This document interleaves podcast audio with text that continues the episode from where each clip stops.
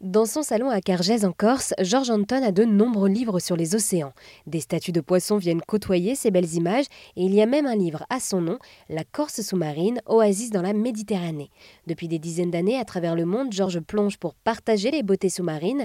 De par ses images, il tente de préserver cette ressource naturelle et pour lui, ces plongées restent des moments magiques. Il ne cessera d'ailleurs jamais de s'émerveiller devant la beauté des fonds marins. Ah ben non, euh, la, mer c'est un petit peu... Ben je dirais que quand vous regardez un coucher de soleil, vous n'avez jamais deux couchers de soleil identiques. Et la mer, c'est pareil. La mer, même, même, si vous allez au même endroit, suivant l'heure, suivant la météo, euh, suivant la clarté de l'eau, le paysage va être différent complètement. C'est un, véritable kaléidoscope. Hein, vous voyez ce que c'est le kaléidoscope Dès qu'on bouge, ça change. Et c'est jamais deux fois la même image. Là, c'est pareil.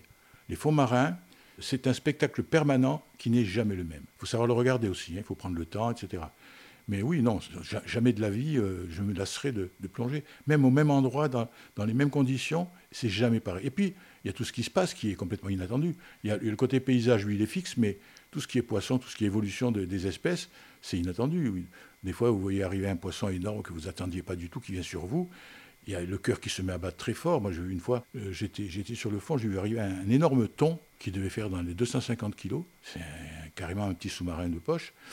Et, vous n'y attendez pas, vous êtes là, vous, naviguez sur le rocher, vous cherchez qu'est-ce que vous allez bien pouvoir filmer euh, ou qu'est-ce que photographier. Et puis d'un seul coup, de derrière un rocher, il vous arrive une bombe. Attendez, le cœur qui se bat fort, il y a une émotion violente. C'est des cadeaux merveilleux. Bon, c'est ça serait un requin blanc, peut-être j'aurais raisonné différemment. Mais quand c'est un thon, on sait que c'est une offensive. Ou un dauphin, ça m'est arrivé. Il va arriver un dauphin qui vient, qui vient s'amuser à, côté de vous avec ses petits cris, euh, à essayer de jouer avec vous. Attendez, ça, vous ne pouvez pas le trouver autrement que sous l'eau. Hein. Donc comprenez bien que cette passion, elle a une raison, une vraie, raison. Eh bien, merci beaucoup, Georges, de nous avoir présenté votre passion pour l'océan.